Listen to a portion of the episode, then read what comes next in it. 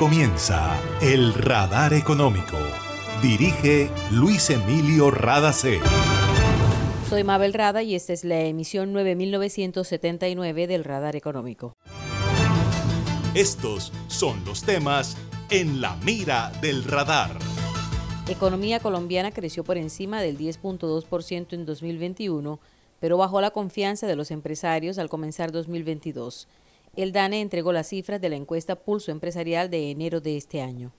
Eliminar aranceles de insumos de producción agropecuaria puede ser una salida para atacar la inflación en Colombia, dice el director ejecutivo de Fedesarrollo, quien considera que después de la inflación el problema más crítico es el desempleo.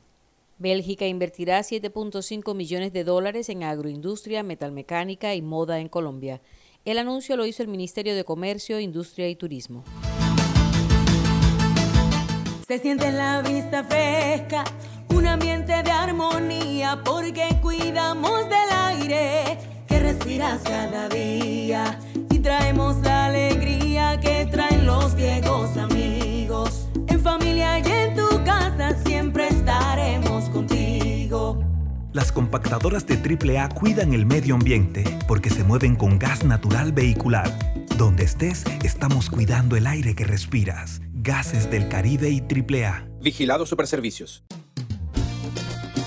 Ahí llegó a mi barrio, llegó a mi barrio, la energía que estaba esperando, con la que ahorro para seguir vacilando, todo el Caribe la estaba esperando. Conéctate con la energía que transformará tu barrio. Proyectos que mejorarán la calidad del servicio y te permitirán tener el control de tu consumo. Y sí a la energía que cambiará tu vida sin costo alguno. Y yo soy puntual con aire, me acompaña noche y día, porque con aire disfruto la vida. Aire. Una nueva energía se expande. Una energía que genera progreso y comodidad para la costa atlántica y el país. Somos la generadora y comercializadora de energía del Caribe, GESELCA. Y estamos aquí para entregar con firmeza la confiabilidad que la población y la industria colombiana necesitan. GESELCA, energía que construye futuro. En el radar le contamos lo que está pasando en la economía. La economía colombiana creció por encima del 10.2% en 2021, anunció desde Bélgica el presidente Iván Duque Márquez. Aunque solo hasta mañana el Departamento Administrativo Nacional de Estadísticas DANE entregará los detalles del Producto Interno Bruto y el índice de seguimiento a la economía, el presidente reveló la cifra durante una reunión en la sede de la Comisión Europea. Los datos que sí entregó hoy el DANE fueron los de la encuesta Pulso Empresarial. Los sectores de servicios e industria manufacturera registraron el valor más alto del índice de confianza empresarial en enero de este año, que en promedio fue de 65%. De acuerdo con los resultados de la encuesta del DANE, le siguen el comercio y la construcción.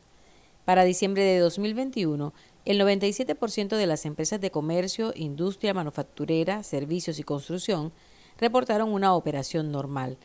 El sector comercio con 98.4% registró el porcentaje más alto de empresas con operación normal, mientras que construcción con 85% fue el de menor proporción. Con relación a trabajadores u horas laboradas, el 9.5% de las empresas de cuatro sectores reportaron reducción en diciembre del año pasado, 3.3% más que en noviembre de 2021. El sector más afectado fue construcción, le siguieron las manufacturas, los servicios y el comercio.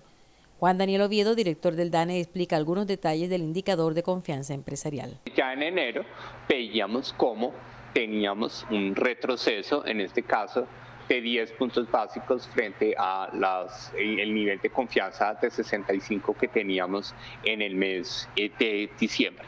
Este retroceso, cuando nosotros lo analizamos en detalle, está asociado de forma significativa, acá voy a utilizar el tema del sector manufacturero, pero para todos los empresarios, el futuro de la situación económica de la empresa y el futuro de la situación económica del país son los componentes que más corrigen a la hora de explicar ese retroceso de 0,1 puntos del indicador de confianza empresarial. Entonces, inflación no solo del consumidor, sino de los precios al productor que hemos resaltado a través del IPP, la crisis logística internacional con los componentes de abastecimiento de autopartes, acero y algunas sustancias químicas básicas que encarecieron de forma importante, por ejemplo, el precio al consumidor del detergente en polvo y líquido para, para lavar la ropa, pues están detrás de ese retroceso del nivel de confianza empresarial.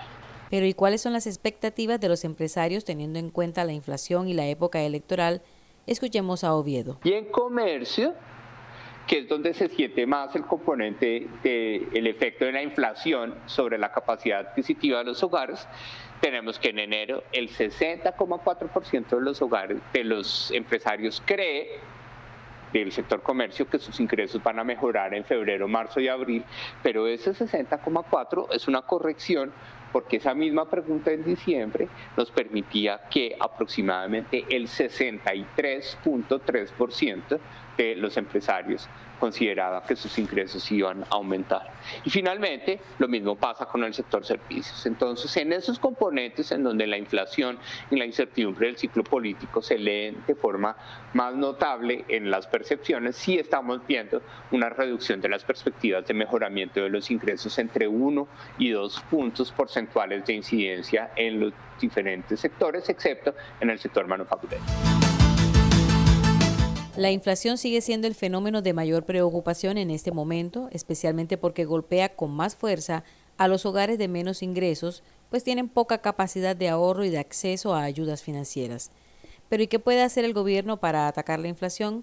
Esta es la opinión de Luis Fernando Mejía, director del Centro de Investigación Económica y Social FEDesarrollo. Reducción de los aranceles de los insumos de producción agropecuaria. Ojalá eliminación completa no tiene mucho sentido que nosotros como país estemos encareciendo el costo de la producción de los alimentos en Colombia, no solamente porque esto impacta la inflación, sino porque impacta la productividad. Si queremos desarrollar el campo como un sector en clave de crecimiento económico, por supuesto que el país tiene que hacer la tarea de abaratar esos costos de producción.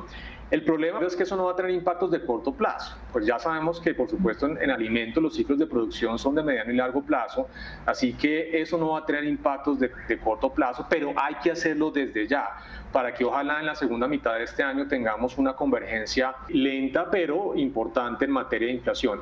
Nosotros arrancamos con una inflación estimada para este año del 4,5, 4,6% con el dato de enero y seguramente los de los próximos dos o tres meses que no van a ser buenos. Yo creo que la inflación continuará al alza.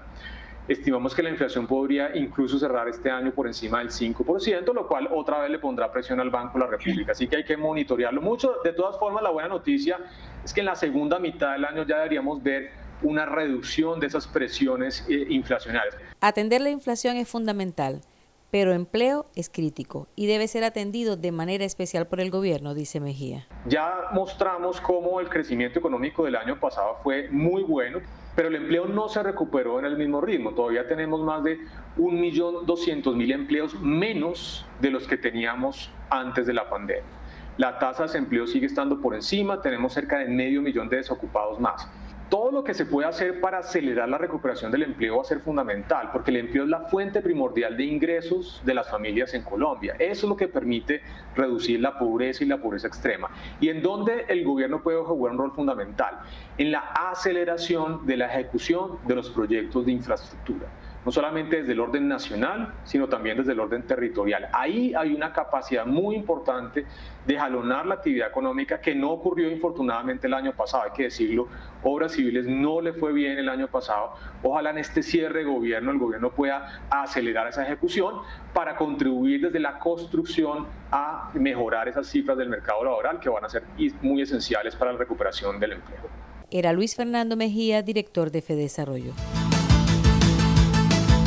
Para acceder a los servicios de Gases del Caribe, realizar consultas o reportar escapes y emergencias, marca la línea gratuita 164 desde cualquier teléfono fijo o celular y recibe la mejor atención de nuestro personal calificado de manera oportuna y eficaz. Línea 164, disponible 24 horas los 365 días del año. También puedes marcar a la línea gratuita nacional 915 334 Tu línea amiga 164 de Gases del Caribe. Todo por tu bienestar. Vigilado Superintendencia de Servicios Públicos.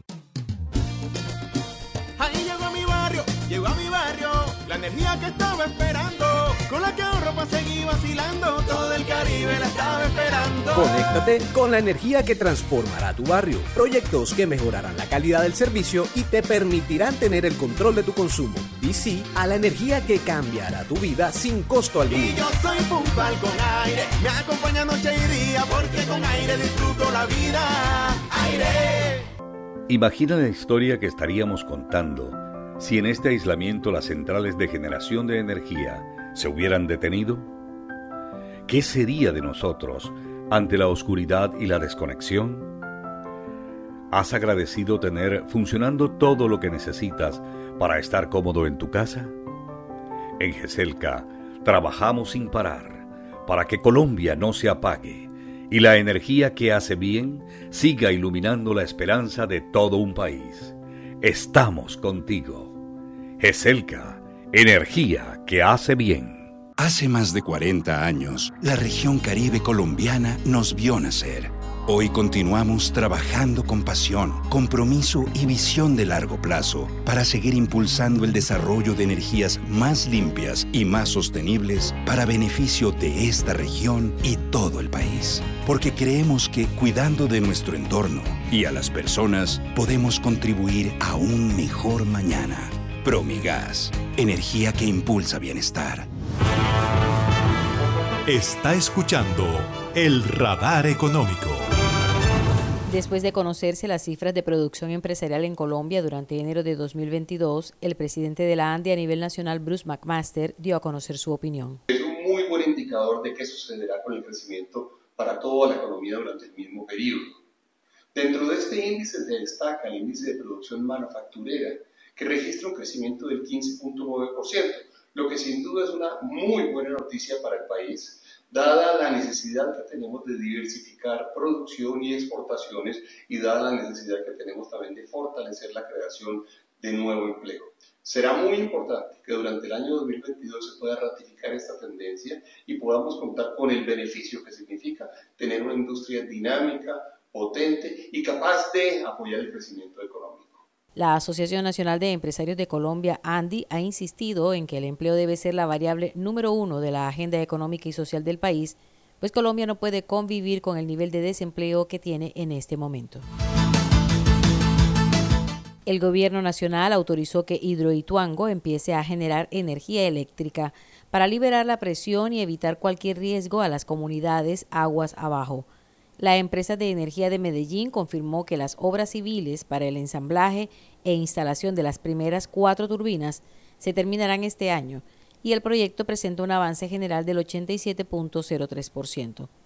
Se espera que la primera unidad de generación opere a partir del 26 de julio de este año y la segunda antes de noviembre. Las otras dos unidades también entrarán en operación este año. La decisión de permitir que Hidroituango, el proyecto hidroeléctrico más grande que tiene el país, empiece a producir energía, fue tomada durante la reunión del puesto de mando unificado, en el que participaron entidades como el Ministerio de Minas, Presidencia de la República, Autoridad de Licencias Ambientales y el IDEAM.